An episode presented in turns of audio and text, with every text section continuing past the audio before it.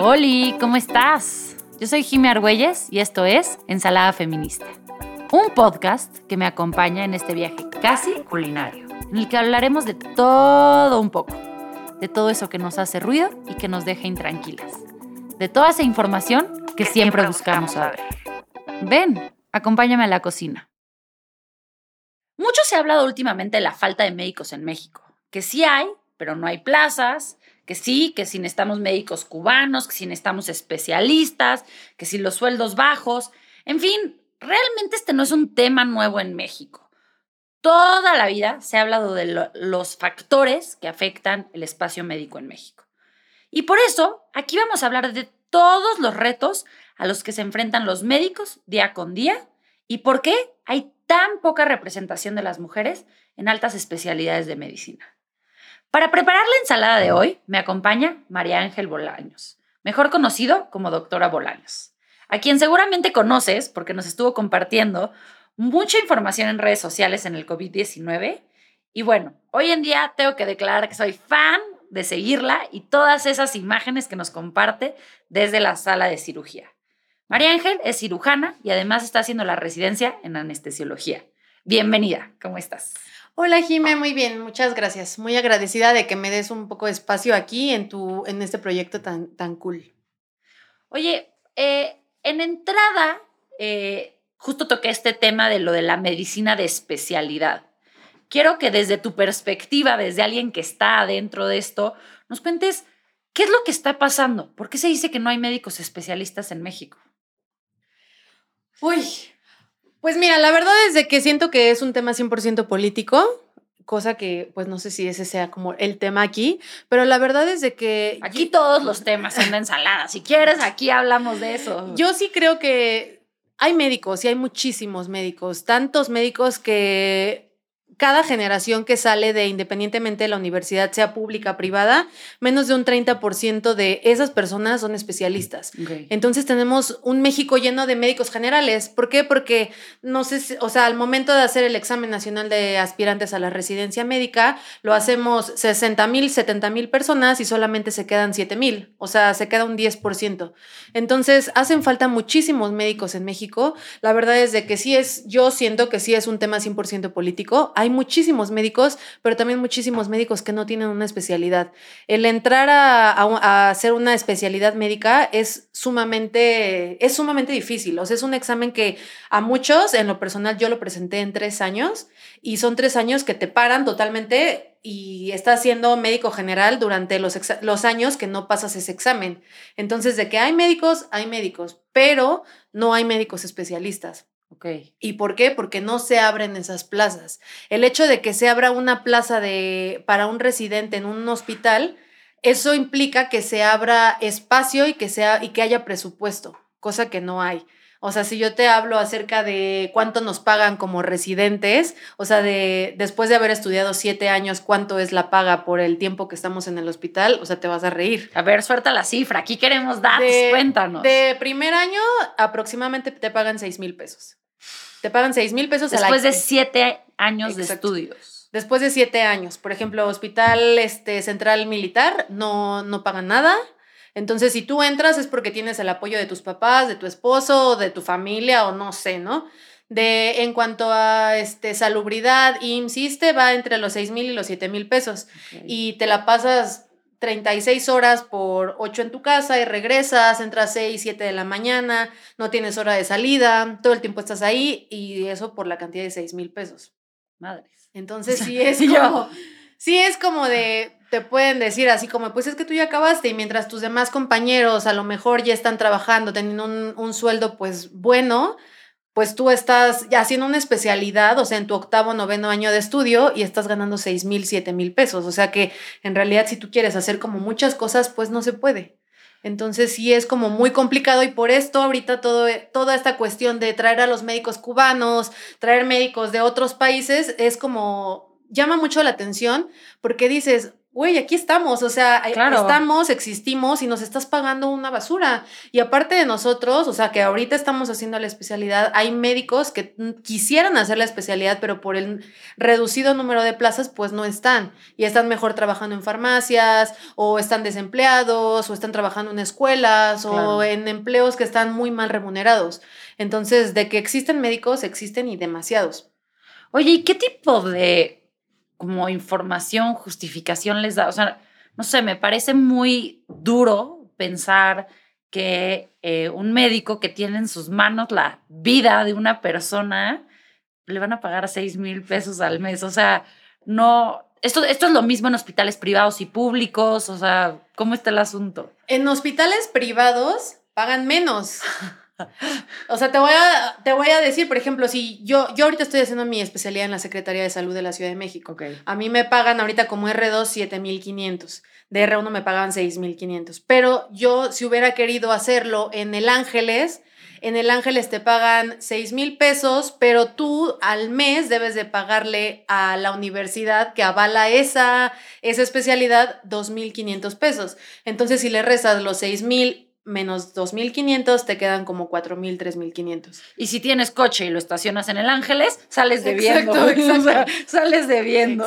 Entonces sí, o sea, es mucho, por ejemplo, te comentaba, o sea, Hospital Central Militar no paga nada, este, bueno, obviamente si eres militar, pues sí, ¿no? Tienes como tu, lo que te pagan, pero si eres un civil que quieres hacer la especialidad ahí, pues obviamente te, no te pagan nada y es así, o sea, es una cadenita donde pues si en realidad tú quieres hacer como, tener como un crecimiento personal o así económico, pues la residencia definitivamente no es una, no es una opción ni un buen camino para todas las personas que quieran o que piensen que si van a estudiar medicina van a ser ricos, pues vas a empezar a ser rico, pero hasta dentro de no sé cuánto y quién sabe si vayas a ser rico incluso, ¿no? O sea, un poco lo que escucho es que el ser médico es realmente tener una gran vocación eh, por estar al servicio de la salud de las personas. ¿O cómo lo ves tú? Fíjate que yo creo, la verdad es de que yo sí creo que todo el mundo dice, es que los médicos saben de todo y estudian toda la vida y se sacrifican un montón y como que siento que en determinado punto sí nos ponen como hasta acá y se agradece la verdad, pero yo creo que cuando algo te gusta, no lo ves tanto como un sacrificio, como un, ay, es que dejo de hacer esto, dejo de hacer aquello. O sea, obviamente te vas a perder de muchísimas cosas. O sea, al menos de residente tienes no dispones de tu horario. O sea, yo, por ejemplo, ahorita tengo el rol de este mes, ¿no? No sé lo que vaya a hacer en mes y medio, lo que vaya a hacer en dos meses. Entonces, no es como que yo pueda planear unas vacaciones en tres, cuatro, seis meses. Entonces, obviamente dejas de hacer muchas cosas. No sabes cuándo va a caer el cumpleaños de tus papás, de tus hermanos, de tu novio, de tu esposo, de tus hijos. Entonces, sí dejas de, sí te pierdes de muchas cuestiones familiares, pero también yo creo que lo vale. O sea, porque creo que el ser médico, pues, desde un principio estás como con el chip de voy a estar en el hospital y, o sea, a lo mejor y sí nos ponen como muy arriba, pero yo creo que cuando realmente te apasiona no lo ves tanto como un, un sacrificio o como algo pues que te pese, sino que poco a poco vas pues vas como fluyendo con ese estilo de vida hasta que de plano pues te acostumbras, o sea, llegas a acostumbrarte y, y acoplas tu vida y más que eso, las demás, las personas que están alrededor de ti acoplan su vida a ti. O sea, por ejemplo, en mi caso, mi novio, mis papás, es como de, pregúntenle a María Ángel qué día no tiene guardia. O este mes María Ángel no tiene, entonces eh, tal día vamos a ir a, comer. O mi novio, ¿no? Por ejemplo, tal día este, vamos a irnos de fin de semana porque ese fin lo tienes libre.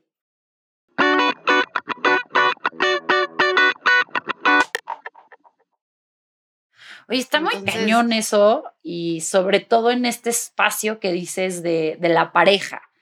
Como, o sea, escucho lo que me cuentas de tu novio y se me hace algo bien padre porque yo sin tener ese, esa agenda tan complicada ni siquiera tenía estos novios tan comprensivos. Pero ¿cómo, cómo compaginan, a lo mejor no solo tú, sino las mujeres a tu alrededor, su vida personal de pareja o incluso las que son mamás con estos horarios locos? Es muy complicado, la verdad es muy complicado. Yo, por ejemplo, solamente tengo novio, ¿no? Pero tengo muchas compañeras que ya tienen hijos, que están embarazadas o que sus papás están este, enfermos. Entonces, la verdad es de que es muy común que entre parejas tengan muchos problemas, pero también es como, te digo, o sea, tú acoplas totalmente tu vida a, a los horarios que te dan en el hospital o a los horarios que, que te asignan, ¿no? Porque no es como que tú llegas a un hospital y dices, yo quiero tal, tal y tal. O sea, al menos en los hospitales públicos te dicen, ¿sabes qué? Hay horario en fin de semana, entonces ese es tu horario.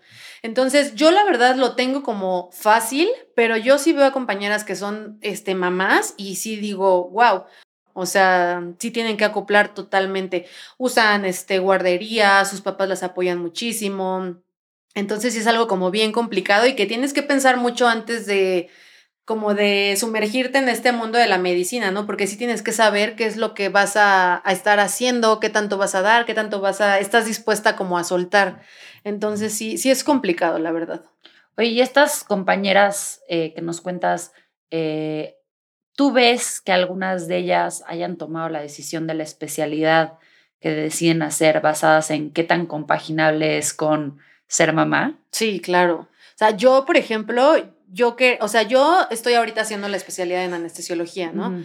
Y yo la verdad dije, yo quiero anestesiología porque, o sea, porque yo quiero ser dueña de mi tiempo, yo quiero ser dueña de mi espacio, yo quiero, no sé, tener un trabajo cuando termine en la mañana, en la tarde, noche, este, tener a mis hijos y después si me sale alguna cirugía privada, yo ser libre de decir si quiero, no quiero, este, si la acepto, no la acepto y tú pues vas como haciéndote de más responsabilidades de acuerdo a tu tiempo y a tu tiempo disponible. Entonces, por ejemplo, en muchas especialidades como urgencias, urgencias casi no tiene, casi no tiene consulta privada. Tienes que trabajar siempre en un hospital. Entonces no es así como de que hay, me hablas para una consulta. O sea, urgencias es estás lo que llegue. En el hospital. Y 24/7. Ginecología igual. O sea, tú estás en tu, o sea, en el cumpleaños de tu hijo, pero si tu paciente que lleva teniendo cuatro hijos contigo te habla y te dice, ya tengo contracciones, ¿sabes qué? O sea, aunque sea el cumpleaños de tu hijo o estés donde estés, ¿sabes qué? Tengo que ir a tener a mi paciente porque le he dado el seguimiento durante todo el embarazo, la conozco, o sea, ¿sabes? Entonces sí son como especialidades donde tienes que dejar muchas cosas y siento que anestesiología es un poquito más como, un poco, no que no conozcas tanto al paciente, pero es más de que los cirujanos te llamen, de que te digan, ¿sabes qué? Tengo una cesárea, este, ¿vienes o no? Sí, ahorita tengo tiempo, va, voy este, tengo un brazo roto, vienes, ¿sabes, ¿sabes qué? Si tengo chance, voy. Entonces no es tanto como absorbente o que tengas que dejar como todas tus cosas. Pero sí, muchísimas personas, al menos en la anestesiología, hablo con muchos de mis compañeros y me dicen, es que yo no quiero estar esclavizada todo el tiempo al trabajo. De anestesiología son tres años, de gineco son cuatro, cirugía son cuatro años. Entonces son más años que tú vas postergando como tus planes y no solamente como planes de casarte o o sea, porque el reloj biológico, aunque digan, este. ese, sigue, ese sigue. Ese existe, y, pasa más rápido de lo que nos, damos cuenta. Y entonces, o sea, por salud, no es como que tú puedas decir, ah, me voy a embarazar a los 40 años. O sea, por salud y por, o sea, pensar y, hacer como bien las cosas, pues sí tienes que tener un, un, plan de vida. Entonces, sí, muchas personas sí deciden su, la especialidad que van a estudiar de acuerdo a, su, a sus planes de vida. Oye, ¿Y qué especialidades dirías tú que se han caracterizado por ser estas, las, las tranquilas? Las tranquilas, entre comillas, ¿no? Porque también en el quirófano, pues el paciente depende todo el tiempo de ti, ¿no? En, en, anestesia todo el tiempo es así como un rush de energía, de emociones, porque tú eres el que lleva como el mando, ¿no? De la cirugía. Pero que tengas como esta esta tranquilidad como para ti podría ser eh, oftalmología. Okay. Oftalmología también es una especialidad donde puedes dar tu consulta y eres como dueña de mucho de tu tiempo. Anestesiología también. Este, otorrinolaringología. Okay. Esa también es como una especialidad, este, un poco menos demandante que otras. También radiología. Radiología casi todo el tiempo este, estás en consultorio, tienes vacaciones programadas, de o sea, porque recibes este, una radiación cada determinado tiempo y te dan como vacaciones. Este, pero esas son como las más, las más relajadas y no tanto que sean como relajadas, sino que las mujeres las escogemos como porque son las que son las especialidades que te van a permitir desarrollarte tanto profesionalmente como mujer, en tu familia y de todo. Entonces son como las especialidades, dermatología también. Dermatología es una especialidad también que es mucha, mucha consulta y principalmente son especialidades que son mucha consulta, pero no, tantas urgencias. Urgencias, claro. Y, y sí, sí ves que en estas están, o sea, porque creo que podemos aquí asumir que a todos nos encanta ser dueños de nuestro tiempo y que todos queremos poder eh, eh, agendar cosas y sobre todo vacaciones y tiempo en pareja y en familia pero, pero dirías que en estas que comentaste hay más representación de mujeres que en las demás. Sí. sí, o sea, por ejemplo, ahorita de mi generación somos 40, 42 de residentes de anestesia. Y de esos 40, 36 creo que somos mujeres. Entonces, o sea, y de hecho vas a todos los hospitales porque vamos rotando, ¿no? Entonces vas y ahorita el turno de la mañana es puras mujeres, el turno de la tarde son puras mujeres. En el turno de la noche, pues ya al ser como más, o, o sea, son más hombres y los hombres son los que dicen, yo quiero el turno de la noche. Entonces, pero la mayoría, turno matutino, vespertino, son casi mujeres. En la noche ya es cuando se empiezan a ver hombres, pero anestesiología, casi todas son mujeres. Oye, está, está, está muy interesante esto que, cuentas de, la anestesiología y, nunca, creo que nunca me había puesto a pensar que realmente eh, dos cosas me surgieron ahorita. Yo he tenido cinco cirugías en mi vida. Por supuesto que nunca he elegido al médico, o sea, yo no sé quién es, quién es mi anestesiólogo, pues es el que llama mi, mi, médico, pero lo que sí siempre me he fijado, y aquí hablando de, del dinero, porque en este podcast creemos que las mujeres tenemos que hablar de dinero, ¿qué pedo? ¿Cómo cobran los anestesiólogos? O sea, cobran más que el pinche doctor que me hizo la cirugía, o sea, eso está cañón. Pues fíjate que la anestesiología es una especialidad muy bien pagada pero mucha gente cree eso, ¿no? Como ahorita tú lo decías, yo no conozco a mi anestesiólogo. O sea, si nosotros vamos a un quirófano, sabes quién te va a operar, pero no sabes quién te va a anestesiar. Pero quien tiene también su vida, o sea, quien literal tiene su vida en tus manos. O sea, por ejemplo, y cuando debería de ser al revés, es como de, a ver, espérate, ¿quién me va a dormir? O sea, ¿quién me va a poner... y quién me va a monitorear. Exacto, o sea, ¿quién va a estar al pendiente? Porque yo amo a los cirujanos, amo a los traumatólogos, son, tengo muy buenos amigos, pero ellos llegan y se dedican a cortar, a abrir, cerrar, a, hacer y deshacer, o sea, como hacen y deshacen a su antojo, pero en realidad el que lleva el mando de toda la cirugía es el anestesiólogo, o sea, el anestesiólogo sabe todo de ti, o sea, debe de saber absolutamente todo. O sea, si te drogas, aunque sea marihuana, sí, qué consumes, qué no consumes, cuándo fue tu último cigarro. O sea, debe de saber absolutamente todo de ti. En el quirófano, él está capacitado para decirle a los cirujanos, se cancela, paren, dejen de mover. Ya, aunque ellos digan, no, ya me falta, no me vale madres. O sea, tú te esperas y ya terminamos. O sea, es que el paciente está sangrando, no te esperas, ya no puedes seguir. El anestesiólogo es como el director de la orquesta, o sea, el anestesiólogo dice, puedes empezar, no puedes empezar, el paciente está así, el paciente está acá, si te pones mal, nosotros transfundimos, nosotros iniciamos, o sea, nosotros hacemos todo. En realidad, los que los cirujanos y los traumatólogos que me estén escuchando me decir, ¿qué pedo está diciendo que nosotros no, hacemos pero sí, sí. Pero en realidad es de que el anestesiólogo es el que dice, o sea, todo. O sea, por ejemplo, hace poco a mí me dieron una sedación. Ok. Y yo me moría de miedo. O sea, a mí no, o sea, no es que me importara, no es que no me importara lo que me hiciera el cirujano, ¿no? Sino yo decía, es que ¿quién me va a dormir? Y es que, ¿qué tal que ya no despierto? Y es que, ¿qué tal que hago una apnea y me tienen que ventilar y me tienen que intubar? O sea, yo estaba preocupado como por eso, ¿sabes? Y es como la mayoría de las personas lo que no pensamos. O sea, tú sabes que te van a operar, pero en realidad lo importante, o sea, es de quién es mi anestesiólogo, a quién le voy a dejar, o sea, como mi vida en sus manos. Porque por más sencilla que sea una, una anestesia o una cirugía, o sea, se puede, se puede complicar todo y pues puede acabar incluso en la muerte, ¿no? Y pues últimamente han habido como muchos casos de influencers y demás, pero sí es como... Pues es que es anestesia general y creo que la gente no, no entiende, creo que también este espacio está muy padre que podamos hablar de este tema, de entender que en una cirugía parte de, gran parte del riesgo es entrar en una anestesia general y si no estás con alguien como tú, alguien que está capacitado, pues chance, ahí te quedas. Sí, claro, no, y aparte es como muy bonito cuando entras al quirófano y haces como un match súper bello con tu anestesiólogo. O sea, han habido pacientes que de verdad dices que, o sea, los tranquilizas. Sí, eso sí, eso sí se tiene que decir, que son los que a mí me han me han tranquilizado. Digo, no sé ni cómo se llaman, pero siempre tienen esa labor de tranquilizarte, de son los que están, o sea, cuando, yo cuando he entrado a quirófano son las últimas caras que veo. Al doctor, quién sabe dónde, creo que ni ha entrado. no sé si entró, si no, sé quién, no, sé quién, fue. Sí, sí, sí. No, y aparte es bien bonito. Por ejemplo, igual en los partos, en las cesáreas, pues el anestesiólogo juega un rol bien importante, ¿no? Como el, el acompañamiento todo, de todo este proceso, también cuando nace el bebé, de hacer el apego inmediato, que el bebé se acerque luego, luego a la mamá.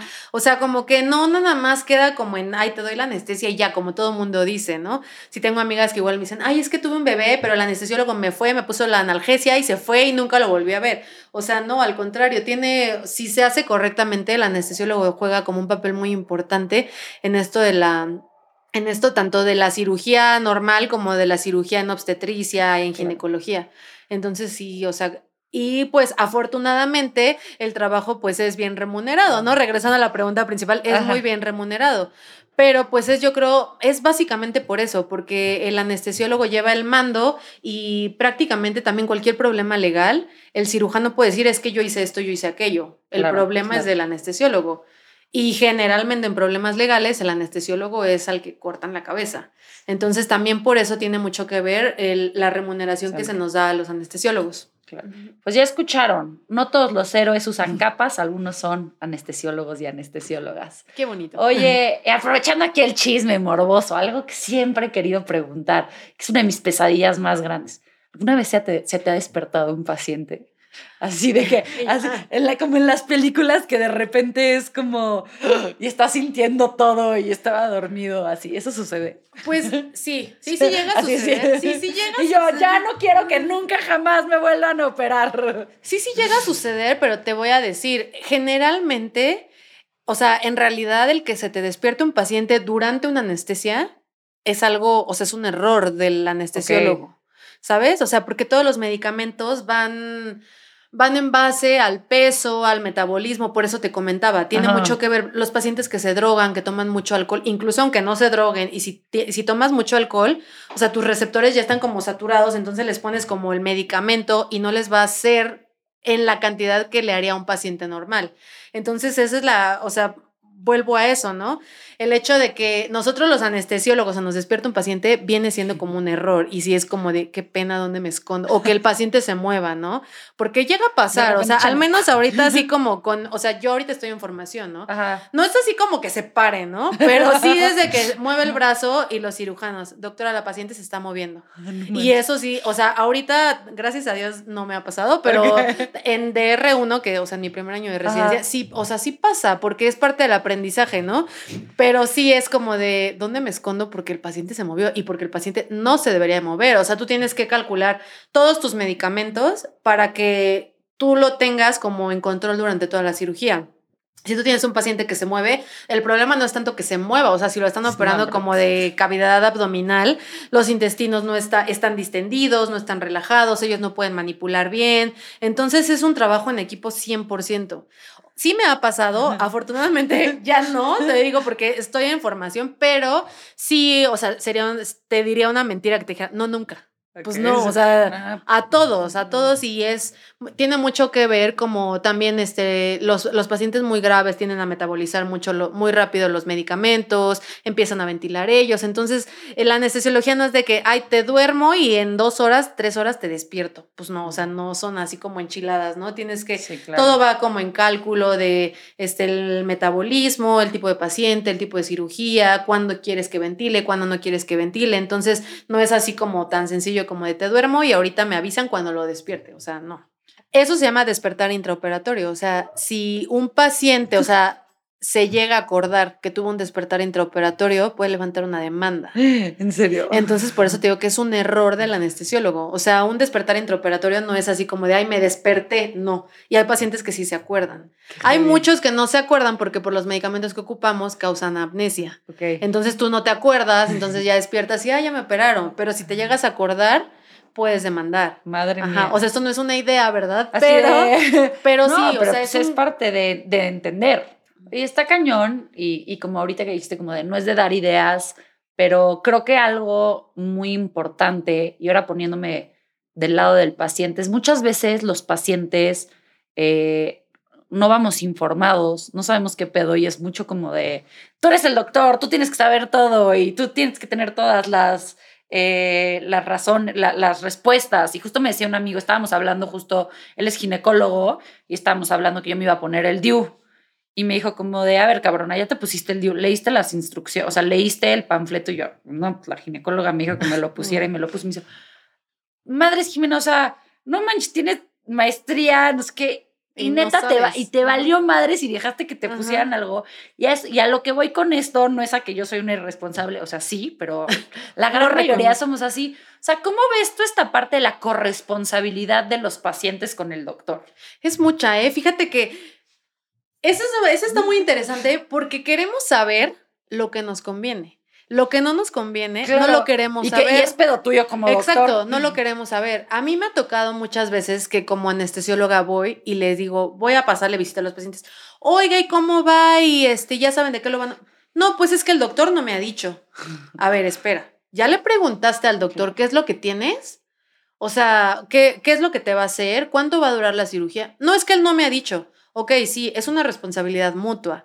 O sea, es una responsabilidad de médico y es una responsabilidad de paciente. Nosotros para informarnos somos buenísimos, así, buenísimos para lo que nos conviene. Pero para otras cosas no. Y esto que tú comentas es como muy es muy común. Y sí, o sea, por ejemplo, hace poco mi mamá fue al doctor. Ay, es que no le pregunté al doctor. El doctor no me dijo. No, el o sea, el doctor no te dijo, pero tú le pudiste haber preguntado. Tú vas a una consulta y tienes el derecho y la obligación de preguntar. Entonces, muchas veces ellos dicen, ay, es que el doctor, o sea, toda la culpa es del doctor. Y eso es ahorita muy, muy, muy común y pues eso no debería de ser, ¿no? Al, y también al contrario, ahorita tenemos al doctor Google que todo mundo va, lo consulta, ya nos diagnosticamos cáncer, leucemia, nos vamos a morir. Entonces sí es como, para unas cosas sí nos conviene y para otras cosas no. Y hacemos acusaciones y demás cuando nos conviene. Entonces pues están como las dos partes, ¿no? Sí, y creo que es bien importante esto que dijiste como de, o sea, el doctor te va a decir si tú le vas a preguntar. Y si se acuerda, también te va a decir, o sea, yo nunca he tenido un doctor que como que no me quiera decir, o sea, hay cosas que se me olvida preguntar, como a él se le puede olvidar decir o a ella. Y creo que el tema es aquí que tenemos que recordar que los doctores y las doctoras son personas y que también tienen, o sea, no sé, tú cómo vives esta parte de la dualidad entre ser un ser humano, estar aprendiendo, o sea, ahorita tú has sido muy honesta decirnos, mira, te voy a decir la neta, cuando empecé tenía más errores, pero porque esto no es de que, güey, soy un robot y, y lo sé hacer, pero que al final de cuentas estás manejando cuerpo, las vidas de las personas. ¿Cómo, ¿Cómo compaginas estas dos cosas? Pues sí, es un poco complicado. Fíjate, yo soy, o sea, yo sí me considero una persona sensible, pero también conforme vas avanzando en esto de, de pues la experiencia y los años y de estar cada, de pasar cada vez más tiempo en el hospital, sí te vas desensibilizando un poco. Entonces, yo, por ejemplo, donde lo viví mucho fue ahora en la pandemia. En la pandemia yo sí tenía como mucho esto de, o sea, no sabía cómo equilibrar las dos partes, ¿no? Tanto como el ser médico, como verme reflejada como en mi familia. Este, acababa de fallecer mi abuelita, tenía seis meses, entonces yo veía la, todas las pacientes viejitas, yo me imaginaba a mi abuelita, ¿no? Entonces yo lloraba y, no, horrible. Entonces sí es muy complicado, pero al final creo que se va logrando como un equilibrio, un equilibrio perfecto, ¿no? Aprendes como a diferenciar muchas cosas, también muchas veces se nos pasa como esta insensibilidad, ¿no? O sea, estamos acostumbrados a ver muchas muertes, estamos acostumbrados a ver este, que la gente sufre y cuando en realidad tú, o sea, yo por ejemplo llego a mi casa, les cuento y es así como de, ay, no manches, ¿y qué pasó? Y yo, ah, pues esto, pero ¿cómo lo dices así? Y yo, pues es que es lo que vemos diario, ¿no? O hoy se murió una paciente, o aquello, o acá, y todo es como de, pero poco a poco te vas como, desafortunadamente te vas acostumbrando, y, pero al final de cuentas, bueno, al menos yo y tengo, la, creo que la mayoría de, del, o sea, de los jóvenes actualmente, tratamos de no caer en esa insensibilidad, ¿no? Que creo que se va haciendo como con los años.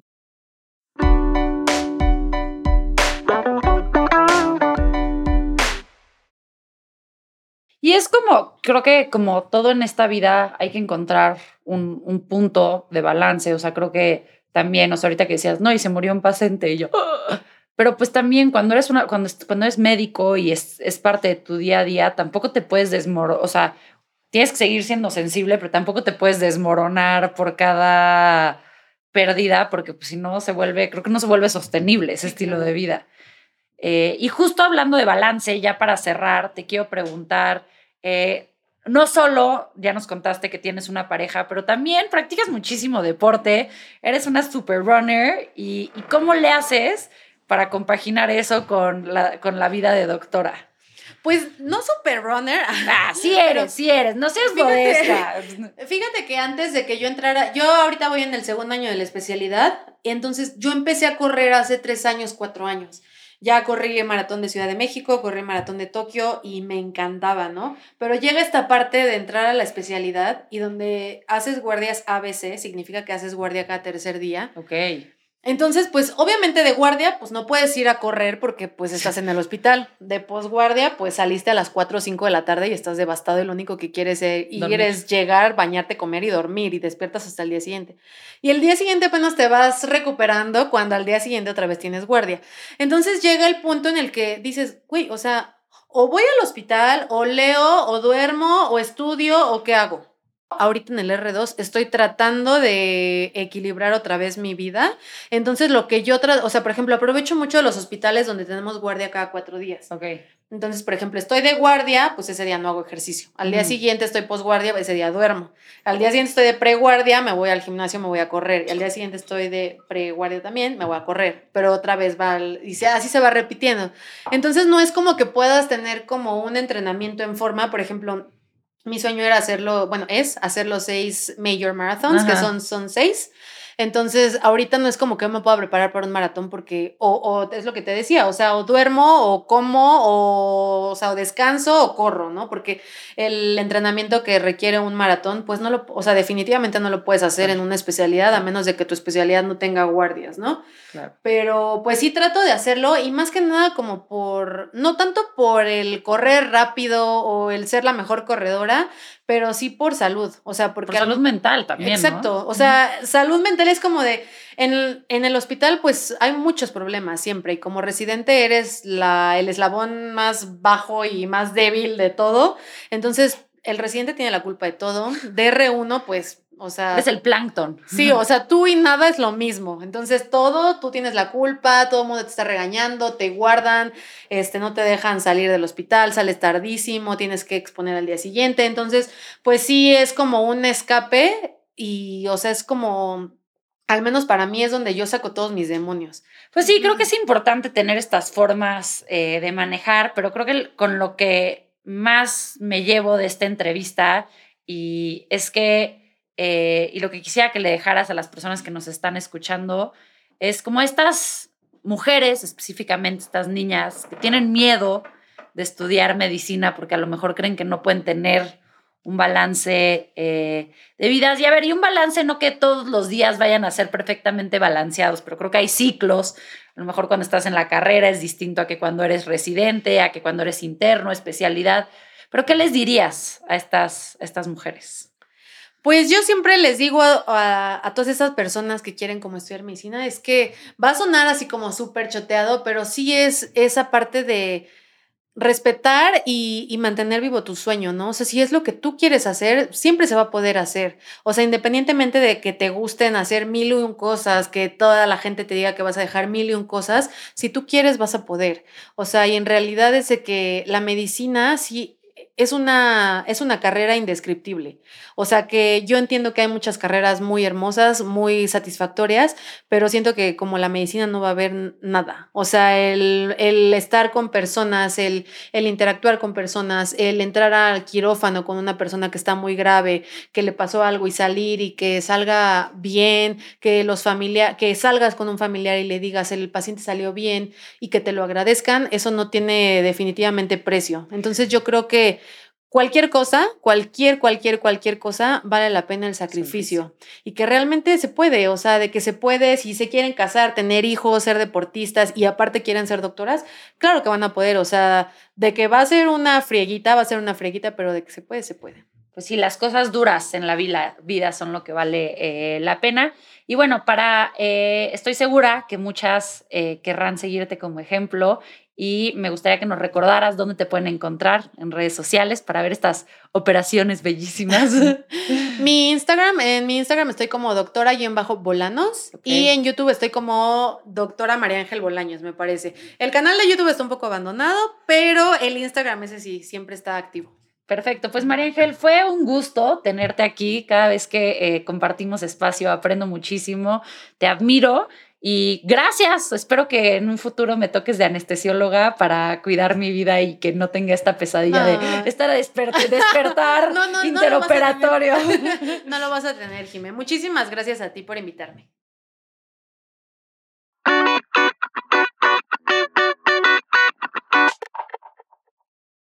Amix, ya nos habíamos despedido, pero decidí que tenía que regalarles un extra en su ensalada, así como unas nueces garapiñadas. Entonces tengo una última pregunta que te quisiera hacer, María Ángel.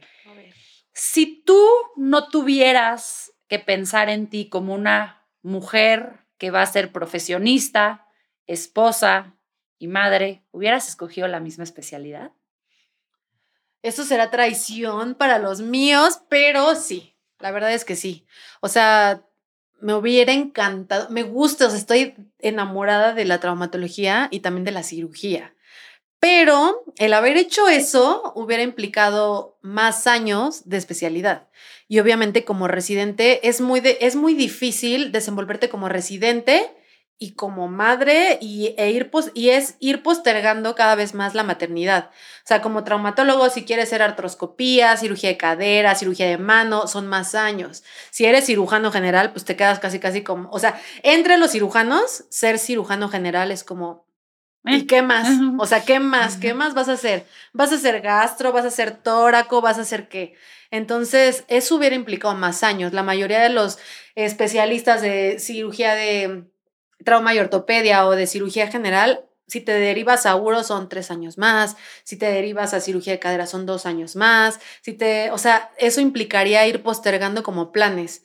Entonces, sí, o sea, definitivamente me hubiera gustado mucho ser traumatóloga, de verdad me encanta, porque aparte soy muy tosca y creo que hubiera sido como muy buena en esto, pero este, me hubiera gustado mucho eso. Pues ya escucharon, Amix, y creo que esto es claro, no solo en la medicina, sino en muchas otras carreras. Yo les confieso aquí que eh, si no hubiera tenido estos triple rol de la mujer en la cabeza, no hubiera dejado de ser abogada, porque hubiera sido abogada penalista. Era lo que a mí me llamaba, estar en criminología, pero no me parecía que estuviera compaginable con ser madre. Entonces, digo, no tiene nada de malo y creo que todas eh, tomamos elecciones dependiendo de, qué queremos en nuestro futuro, pero es interesante ver estas decisiones que tomamos a partir de, de querer ser madres, esposas y profesionales. Exacto. Así que ahora sí, nos despedimos con un gran abrazo. Muchas gracias por ser parte de la receta del día de hoy. Sin duda, me quedo con muchos ingredientes y sabores que suman a mi recetario personal. suman a mi recetario. Espero que tú también y sobre todo que hayas disfrutado este episodio que preparamos especialmente para ti. Nos vemos la próxima semana con más ideas que deconstruir y más ensaladas, que, ensaladas que crear. Recuerda que puedes disfrutar nuestra ensalada en Spotify, Apple Podcast y en nuestro canal de YouTube, donde además podrás vernos a todo color. No olvides suscribirte a nuestro canal, así jamás te perderás de un nuevo episodio. Y recuerda que siempre puedes apoyarnos con un pequeño comentario. Ensalada Feminista es un podcast de The Podcast Inc. Dirección por Estefanía Rosas. Producción y edición de audio por Alex Nova. Guiones a cargo de Scarlett Linderos y producción y edición de video por Cómplice. Yo soy Jimmy Argüelles y nos vemos la próxima semana.